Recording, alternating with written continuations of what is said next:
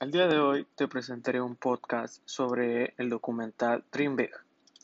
Mi nombre es Alejandro Larcón Hernández y soy del grupo 401. Y este podcast corresponde a la materia de Física 2. Espero que te sientas bienvenido y disfrutes de lo que se viene. Bueno, para comenzar, ¿de qué se trata este documental? Dream Big es un documental que está alojado en Netflix que nos habla sobre la importancia que han tenido alrededor de toda la historia humana la ingeniería.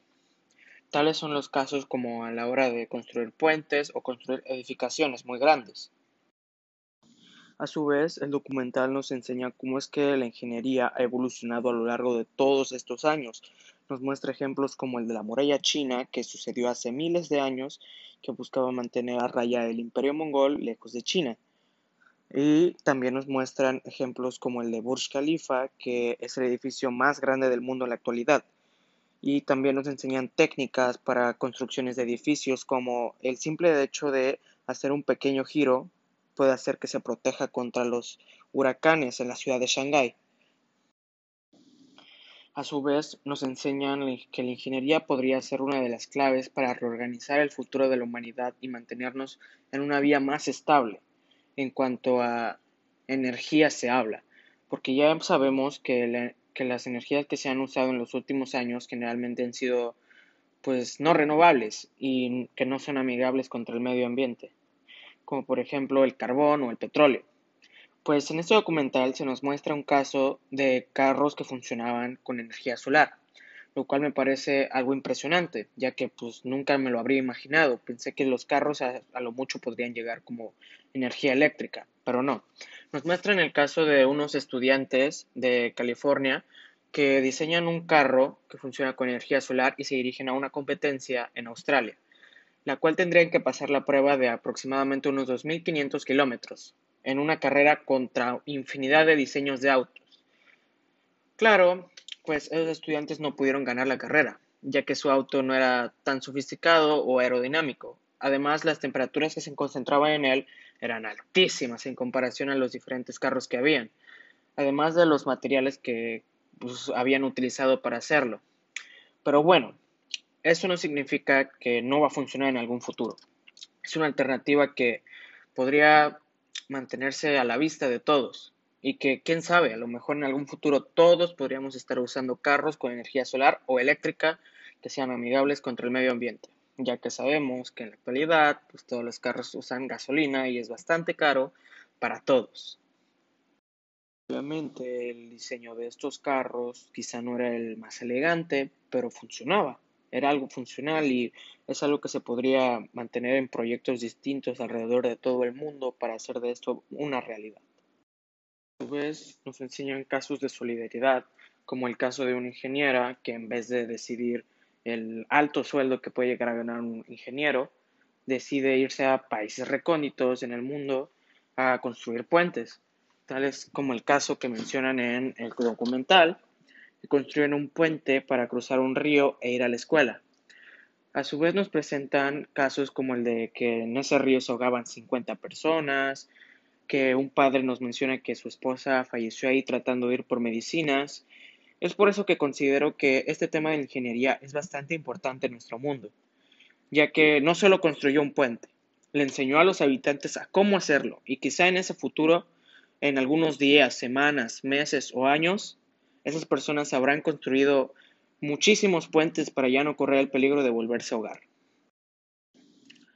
Es por eso que deberíamos mantener la ingeniería como algo vital en nuestro funcionamiento, ya que puede ocasionar muchísimos cambios en la historia humana, en nuestra forma de vida, en total. En, general, la ingeniería es algo que puede cambiar el rumbo de nuestras vidas de un día para otro. Eso no es todo. También nos cuentan el caso de la ingeniera Angélica Hernández, la cual viene de uno de los barrios más pobres de Phoenix, en Estados Unidos. Y a su vez nos cuenta eh, su historia de éxito, de cómo es que llegó a ser ingeniera gracias a su madre, que la sacó adelante a pesar de las dificultades de vivir en uno de los barrios más pobres de la ciudad.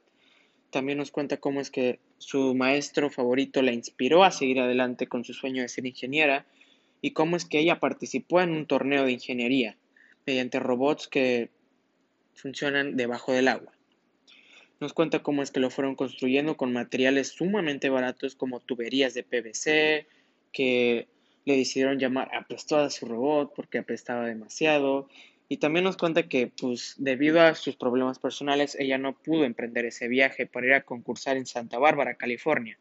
Pero a su vez, todos sus compañeros arriban a la llamada de ese concurso que, a pesar de su bajo presupuesto de unos 800 dólares en comparación de la competencia, que parecían joyas subacuáticas, como lo mencionan en el documental, que tenían muchísimo presupuesto más, a diferencia de ellos, que a pesar de las dificultades, el robot pasa sin dificultad todas las pruebas que se le presentan, a pesar de una noche antes haber tenido un sinfín de problemas. Pero como dicen en el documental, si se te presenta algún problema, hay que ser ingenioso para solucionarlo. Entonces acuden a la solución de usar tampones porque son bastante absorbentes y solucionan ese problema y al siguiente día parece todo ir perfecto. Y mencionan una prueba que era extraer el líquido de una botella debajo del agua y al parecer fue el único robot que lo pudo efectuar sin problemas, ya que la mayoría ni siquiera lo había intentado. Y gracias a todo ese largo proceso, sorprendentemente ellos pudieron ganar ese concurso a pesar de su bajo presupuesto. Como conclusión, me gustaría invitarte a que vieras este documental, ya que vale muchísimo la pena y quién sabe, quizá en algún futuro te puede inspirar a inclinarte a ser un ingeniero, ya que puedes ayudar a la humanidad y a tu ciudad, a tus compañeros. La ingeniería es algo vital para el funcionamiento de la humanidad. Quizá sin ella no estaríamos en donde estamos actualmente, quizá no viviríamos en casas, no habría edificios, no habría carros, no habría helicópteros, no habría aviones. Quizá nos habríamos extinguido, quién sabe. Es por eso que la ingeniería tiene una funcionalidad vital en este mundo. Muchas gracias. Eso ha sido todo.